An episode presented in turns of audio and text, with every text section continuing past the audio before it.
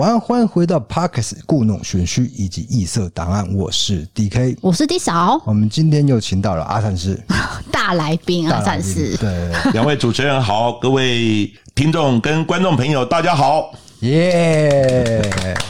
好，阿善师这次是第三次来到我们的节目了。对啊，很高兴，很高兴。待会是有一个成大演讲嘛？对，因为刚好今天借着成大演讲的机会，因为我也难得下来台南。哦，那也难得跟各位听众、观众朋友，哦，大家在线上或是呢，哦，在影像，哦，大家呢见个面，利用这样的机会呢，然后早上顺道拜访呢，DK 跟 DI 少。另外呢，也呃卖弄一下呢，录个小节目。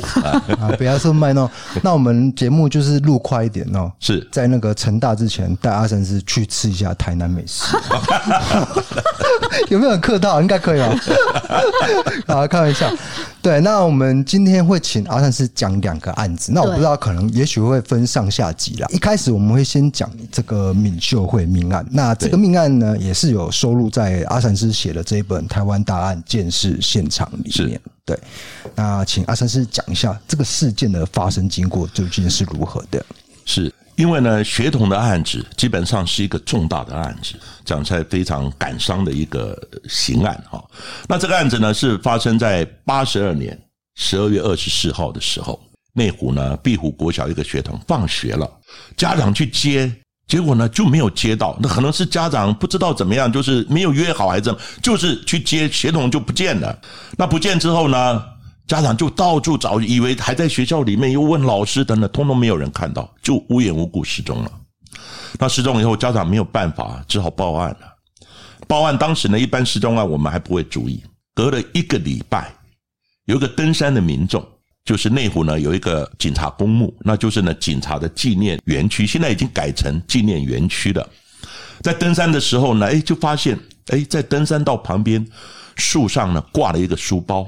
他的一些笔记本啊，就散在站在旁边，觉得奇怪，就跟就跟警察报案了。因为刚好我也住在内湖，所以那个地区我非常熟。警察一来的时候，诶，有书包，突然就想到会不会有书包，一定是小学生嘛。后来一打开呢，它里面有一个他的笔记本，上面就写着敏秀会。哦，糟糕了。敏秀慧的书包出现了，嗯，那人呢？到哪里去了？还是没有着落。所以那时候派出所就动员很多的警察，还有呢附近的一些义工啊等等，大家开始沿山去找书包。出现的时候，他就通报我们建设单位要去做书包相关的哈一些附近基镇的采证。所以当时就是阿善是去做一个现场的。对，这个案子是我亲自去的，所以也收录在。台湾，我的书呢，《台湾大案见识现场》，因为呢，这个案子去见识的确让我也非常的感伤啊。不过，我们还是按照我们的本职哦，就按照 SOP 来做去呢。但是没有发现尸体啊，我们就看那个书包，知道吧？书包当然，书包有谁动过啊？歹徒动过啊？我们都可以做相关的财政。结果呢，大家找找找，就是没有，因为那个山区还算蛮大的。因为从那个发现书包往外扩张，它旁边很多的登山步道，还算蛮大的。也找了一阵子没找到，突然呢，就有人提议，是不是我们拜个香，敏香呢，跟敏秀会讲一下，我们再找他。诶，大家想说，因为我们平常学鉴识的比较不会这样做了，就是比较着重在科学对科学部分，但是外勤就是找不到啊。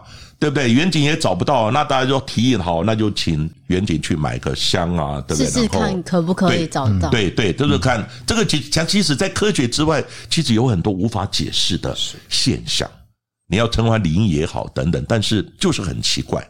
结果呢，就在香拜拜以后呢，那个侦查队长就讲说：“敏秀会，警察来找你了，知道吧？如果你有领的话，请你赶快出来。”好，警察来找你了。结果呢？我记得我就在旁边插着手看呢。我说：“这样有用吗？”这刚五号，刚五号，很神呐、啊！五分钟之后，就有人大叫：“啊，找到了，找到了！那个地方已经搜过 N 遍了。结果他尸体是怎么样呢？被放在那个浴缸上面，再盖了杂物，再盖了棉被、毯、地毯，就是盖到呢只剩下一个头发出来。就在书包的大概距离。二十公尺的地方有一个废弃的空屋，它那个空屋是自来水厂以前的宿舍，但是后来就没有用了。然后呢，屋顶也都不见了。结果呢，里面就是杂乱，非常杂乱。你像一个尸体，把它丢在浴缸，用东西盖起来，你怎么会找得到？所以我一直觉得那个拜拜呢，我一直想，哇，宁可信其有，是真的就这样，五分钟就有人大叫，当然也有人就闻到味道，因为主要还是要有味道，不然你东西盖住，你怎么知道会去翻那个那堆杂物？把那上面的东西呢慢慢搬开，有毯子，有棉被，有盖的一些东西呢，一看。主要是他穿着壁虎国小的校服，上面绣着“闽绣会”，确定呢是闽秀会，因为有壁虎国小啊的制服，所以呢，当然就赶快通报检察官、法医来。当然，我们就开始进行空屋所有的财政。结果空屋我们发现呢，哎，好像有人住，因为有一些吃剩的东西啊等等。那空屋很多杂物，杂物越多，我们财政的机会越大，因为你吃过。用过、摸过的东西，我们就全面财政，所以采了一些指纹 DNA。当然，这个指纹 DNA 呢，后来我们去比对，也比对到一个人叫曹阿敏。现在产生一个逻辑、科学逻辑的问题：这个空屋上面的一些遗留物比对出来，指纹 DNA 比对出来是曹阿敏，但是小女孩死在那个空屋的浴缸，东西盖住，案子是她干的吗？哦，也未必啊，未必啊，对，也许我偶尔来这里，对不对？住一下等等，但是别人杀了，看到有空屋丢过来，未必啊。因为他是游民嘛。对，因为他是游民，然后这个都是一个连结的问题。所以呢，后来呢，警察也那时候呢，开始要找曹阿敏，可是曹阿敏呢，刚开始也不知道他跟这个案子的直接牵连关系。那案子呢，就又耽搁下来。他的家属很心急，所以家长呢，对这个小孩的失踪，而且发现尸体，那真的是心里撕裂啊，呼天抢地啊，真的很难过。我们可以心想，如果是我们自己的小孩遇到这种灾变，知道吧？被杀害了，因为失踪的时候，你还会觉得有一线有一些希望。现在尸体发现，发现就是整个破灭了，真的是心是撕裂的。是，所以刚刚现场我们看到，因为后来家长也来了嘛，我们看了真的很难过。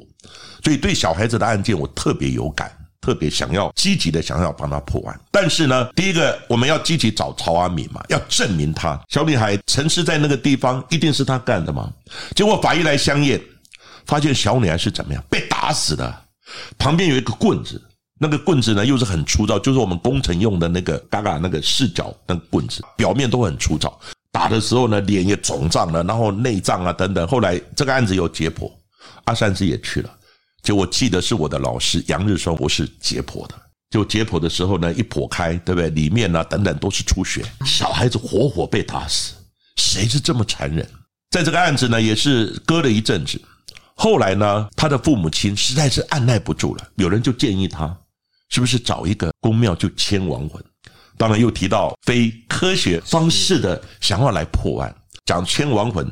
很多民间习俗都有这种传闻，把亡魂牵出来附在鸡童的身上。他们家属真的去找了，有人介绍哪一个宫庙等等，结果也把闽绣会的亡魂牵出来附在鸡童的身上。结果你知道吗？那个声音都很像。这个家长他的父母亲呢，还录音把他录下来。录下来呢，对，说什么？他那个看他妈妈一直哭，他说：“妈妈你不要哭，妈妈你不要哭，案子快破了。”他直接这样讲：如果呢，你在家里看到弟弟，他有一个弟弟，弟弟在笑的时候，是我回来了，我在逗他笑，哦。就这样子，就是安慰他妈妈不要哭。另外他还讲了：我好痛，我好痛啊，我真的好痛，知道吧？我被打了，我好痛，拜托你不要把我火化，我怕火，希望你。给我土葬，全部都讲出来啊！后来这个家长呢，把这个录音呢拿给警察，翻译的警察就是我的学生，也是现在在很多媒体啊等等，好也会去陈述，好讲刑案故事的高仁和，他是我的学生。嗯，结果呢，高仁和一面写，一直快写不下去了，好像如身历其境一样，一快写不下去了。很多人看到怎么可能？怎么有这种事？而且他提到一点，就是这个案子快破了。结果呢，隔没多久，就这么神，因为呢，当时我们要找目击证人，不然找证物嘛。可是证物你要找直接杀害的证物，因为那棍子上面没有没有相关的指纹啊，等等 DNA 都没有。那个地方空间还蛮大，很多人去那边运动啊。警察就开始查访，周遭查访，到我们附近的居民呐、知道吧？路人呐、主要是找登山客。那登山客突然呢，就有一个遛狗的妇人。哎，警察一问他的时候，照片给他看，请问你有没有见过哦这个小女孩？那妇人一看，有啊，前几天前一阵子我才看到她在哪里出现，就在警察公布的地方出现，而且出现呢，她不是一个人，旁边还有一个人。那个人长个什么样子？他说，那个妇人就讲说，那个人全身脏兮兮的，知道吧？然后呢，最主要身体很壮，可是很特别的，他那个眼睛有一个眼睛呢是白白的，哦，白内障。所以呢，警察一查，白内障，眼睛白白的，是不是我们要找的那个游民？所以就把富人就带到警察单位去。一般呢，像游民，我们都会建档，建档呢，然后就有那个建档簿嘛，照片就给他来认。翻第一页没有。第二页没有，一翻到第三页，一眼一看到就是这个人，结果一看底下的名字曹阿敏，哦，就是我们指纹跟 DNA 比对出那一个人，哇，那就确定了，嗯，这个人就确定了。当然他跟在旁边一定有问题嘛。后来呢，那个警察就开始找曹阿敏，那曹阿敏是游民，居无定所，你到哪里找？也到龙山市啊，到哪里都开始找。然后呢，很多游民圈里面问这个人呢，不知道，因为游民本来就居无定所嘛。然后他们都来来去去，都来来去去。跟阿善师报告一下，我以前是做街友服务社工，哦、街友服务的，所以你应该很很熟啊。对啊，所以你说像那个街友的那个造册啊，对，我们有去做，就是比如说给他照相，然后去稍微做一个简单访谈，然后你都在哪里出没？对啊，你为什么会这个样子？对，就会有一个怎么就建档？那是属于社会社会关怀的，不社会局的，对对对。应该还有做过这个工作，厉害啊！我以前做过，对。结果呢，找找不到，突然想到有一个游民收容所啊！我以前就是游民收容所出来的。你从那边出来的？不对了，你在那边我在那边服务啊，在服务啊！啊，我以前不是从那里出来的。服务人员，对，服务人员是。结果呢，你想说会不会在游民收容所？所以警察呢就赶快的开车呢到游民收容所。一找，果然曹阿敏犯案之后就躲到游民收容所，就住进去了，就固定就住进去了。他说：“你在外面找不到我嘛，我就住到里面。”就警察我这边跟补补充一下，其实一般的街友不太喜欢去住，不太喜欢住他们，他们都会逃走。他可能是刻意，真的是躲躲到他要逃走。一般住了一两天，因为被拘限嘛，不自由，不自由，他们就逃走。虽然我不是街友，真的是这样，真的是这样。他不太喜欢，他不喜欢住那个。结果他一作案以后就。跑去，因为那个地方好像有一点管理的，有一点强制管理。我我们会要求他们不要喝酒啊。对对，就是也不是说一个特别观念，就是他们真的是，比如说我去打一个工，哎，我就是立刻去买拿去买酒。可是我们那个收容所是禁止，禁止，所以他们真的很因为在里面会闹，对啊，所以也有稍微一些呃稍微稍微要强制性的管理这样子。可是人家不听你的，因为游民，反正我就不受拘束啊。所以总之就是警察就到那个那个服务中心找到了，对，找到了曹阿敏。曹阿敏一问说：“你不是为了小孩子的事来找我？”警察说：“你怎么知道？是那个案子就是我干的啊！”直接承认了，就直接承认，爽快诶，就是讲实在，他就是其实曹文敏讲实在也是蛮可怜的。他小时候因为长得怪怪的，然后眼睛可能不好，就会受到欺负嘛。嗯，那欺负以后，他就有一种这种反社会的这种情节，知道吧？觉得说大家都对我不好，所以呢，我也要对大家不好。这个是一个变成一个等于是呃，当然是不好的啦。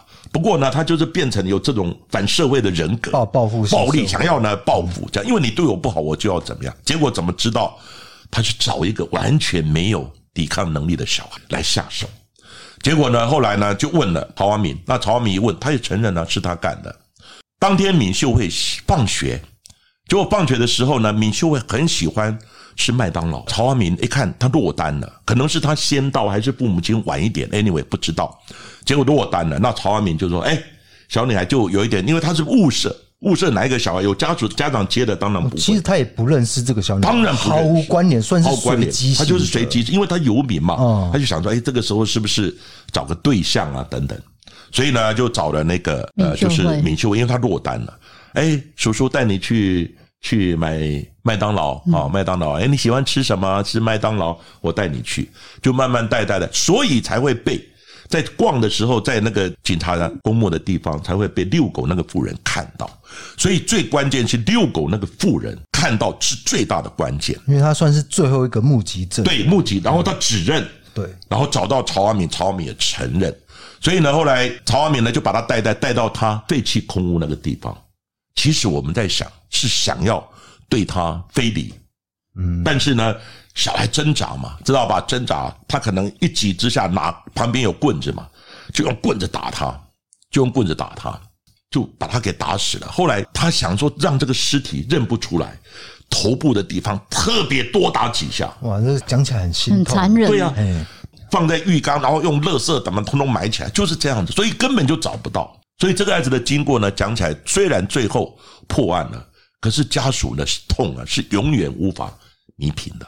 不过这个案子呢，也是阿善师呢在办案的过程之中，知道吧？也是特别对有感。我刚刚对小孩子的案子呢，我是特别好，就是就是感受很深啊，特别会力道会认真会加强一点。那里面有一段插曲呢，当时在现场那个空屋的地方，我就发现，因为我是研究血迹形态的，我就发现很奇怪的有一个小血点，小血点，我想说是不是打的喷溅血点，又不像。又不像那个血点有规律，有规律的，就是一步一步一步。那时候我到底是什么东西啊？结果呢，后来在旁边我就看到有一只壁虎。哦哦，我刚才想到了，他打的时候血迹，壁虎爬过血迹，结果在墙壁上留下壁虎在爬的血迹。终于我又学了一招，壁虎的脚印要怎么鉴定？当然可能跟案子无关，不过那时候我看到。哎呀，这个太稀奇了！壁虎经过血迹爬墙的壁虎脚印哦，这是一段插曲，也跟各位听众或观众朋友分享一下。那曹阿敏呢？这个案子呢，当然他承认了，最后这个案子呢也被起诉，也被判刑，判处死刑。结果呢，死刑那个这个案子呢拖到民国九十年，曹阿敏才被枪决。其实这中间呢，为什么会拖那么久？因为曹阿敏。知道闵秀慧这个案子，他被判死刑，所以他开始要拖延执行的时间。怎么拖延？他就到处认，这个案子是我干的，那个案子也是我干的。哦，你说其他的案子，其他的案子，这个也是我做的，那个我也有干的，都承认起来了，都承认起来。所以变成说，警察又要去又要去查，需要查了以后不能把他枪毙，因为他是重要的的的嫌犯嘛。那你还要查其他案子，所以他就到处承认。不过我印象最深刻，一个是占荣的案子，嗯，哦，占荣案子特别补充一下，因为占荣是一个女性，对，女明星是一个女性，那个案子很有名，案子也是我去看很有名，当时非常红，是八点档的一个女主角。结果呢，有一天突然就死在家里面，然后呢被勒死，而且呢放火烧。他也是一个悬案嘛，好像没什么找到，也是一个悬案。可是后来曹阿敏就承认那个案子也是他干的。可是到最后，因为火灾的现场是这样子，火一烧，水一冲，什么东西都没有了，证据都没有。火灾是最难鉴定，最难鉴定的。火灾只剩下形态，就是烧的时候的支离破碎所形成的一个形态。但是你有什么基证、DNA、指纹，那个都没有指望了。水一冲，火一烧，水一冲，什么都没有了。那就阿三师的见解，到底战龙会不会是曹阿敏做的？有可能，讲那个过程，很多是没有人知道的。哦譬如说呢，他死在那个床，他怎么进去的？他那个进去很奇怪，他的后门呢，毗邻太平梯，就是逃生梯了。所以呢，他讲他从逃生梯那个地方逐门逐门去试验，逃生梯那个临那个门一打开就是房间，就这么他的格局就是这样子。他说那时候就没有锁，他逐门就随机的，他讲的，结果就开到好像在五楼，一开以后就进去了。进去以后呢，占荣就。在房间里面睡觉，那进去就是房间了，很奇怪。然后呢，他又是怎么做？最后呢，他放火又怎么放？知道吧？怎么杀？很多我认为是蛮接近的。嗯，所以他讲的东西是人家没有讲过，就对。对，但是最重要是你还是要有那种，就是现场有没有他的指纹，有没有他的 DNA，还有呢，作案工具上就跟那个曹安民民秀慧那个案子一样嘛。你有棍子，你有他住的地方，你要有很直接的、很直接的，就是他杀了他嘛。可是就是这一段没有，就是没有了。后来这个案子大家也就是似是而非了。嗯，还有一个案子就是那个有一个建新电器行，那个也是我去看的。结果呢，他把那个老板娘在晚上的时候，他喝了酒，他要去买电池还是买什么东西，就老板娘呢就看他这样脏兮兮的，好像游民这样，态度不是很好，或者是还是怎么样，最后两个就冲突，曹阿敏就拿刀就给他。把他给杀了。他最重要的是现场，因为印象还蛮深刻的。他带了一个很大的一个佛珠，那个就是被害人带了一个很大的佛珠，然后曹阿民他就讲，那个佛珠是在拉扯之中扯断，现场是不是有那个断掉的佛珠？你怎么知道现场有断掉的佛珠？哦，他又讲出这个证据，讲出那个断掉佛珠断掉，而且他是刀子刺他，他因为去买东西嘛，他是一个电器行买电买电池还是怎么样，就这样起冲突。那个案子我觉得好像应该是他干的，可是证据又不足，就是证据，所以有人就认为说。他故意拖延，哎，这个也是我干的，那也是我干的，但是最后呢，实在拖太久了，要执行死刑之前，他又还在讲有四个案子又是我干的，就是一直承认，一直承认。但是呢，他说把人杀了以后丢在那个那个就是敏秀会那个山区那个地方，还有呢丢在那个警察呢公墓，就是警察纪念园区前面有个大水池。他说呢，我尸体都丢在那个地方。而且呢，有一个是在敏秀会那个案发现场后面一个山的地方，我埋在那个地方。他那时候要执行死刑，结果呢，他就叫他的狱友跟他同住的，你帮我写。我现在呢，我死刑之后，你把这个交给检察官，还这样的。我明天，我假设我明天要执行死刑，我今天就讲还有四个案子是我干的。然后呢，你帮我写写下来以后，等到我执行死刑之后，把这个交给检察官。结果检察官拿到了，水池也去挖了，什么都没有。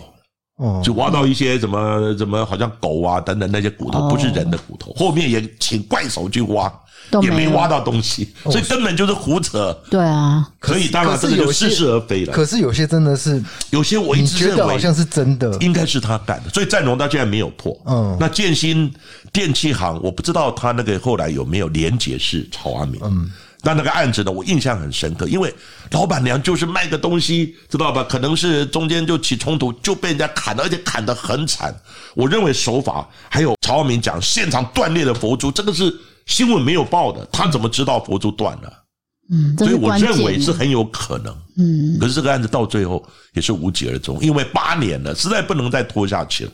他临枪决之前还讲我在干四个案子，一查根本就是都没有，所以这个就是曹阿明的故事。嗯，对，哎，我真的听到很多东西，因为我一直我知道曹阿明这个案子，但是我会觉得说他临终前可能就是一直在乱承认，就就对。可是今天阿三师来才跟我讲说，我原来占有几个案子，对，我认为非常有可能，一些细节是。供出来，对，尤其是那个佛珠，不报纸不可能写出来东西的。他他他他讲说佛珠断了，是不是这样？对，这样。所以，但是这件事有时候当然也不能冤枉人了。可是事实上，曹万明当然是执行死刑。不过有很多案子，就因为他的死，可是他又是一下东扯西扯，一下似是而非，真真假假。